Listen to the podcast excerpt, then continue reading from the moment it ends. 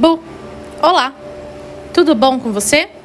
Eu sou Caroline Salvio, sou astróloga e vim aqui para falar energia desta segunda-feira, dia 7 de março.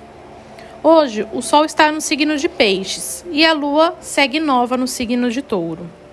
Temos a entrada de Marte e Vênus no signo de Aquário, ambos que estão caminhando juntos em Capricórnio e acabaram de encontrar Plutão. Ainda temos esse encontro muito em evidência, mesmo que os dois estejam no signo de Aquário. Podemos ver confrontos ainda, principalmente que movam pessoas.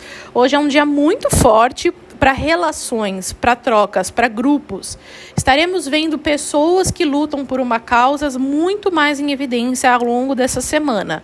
Isso se inicia a partir dessa segunda-feira principalmente por conta de algumas mudanças que podem ter acontecido a nível mundial, e tudo isso começa a trazer pessoas que tenham interesse em modificar esses posicionamentos.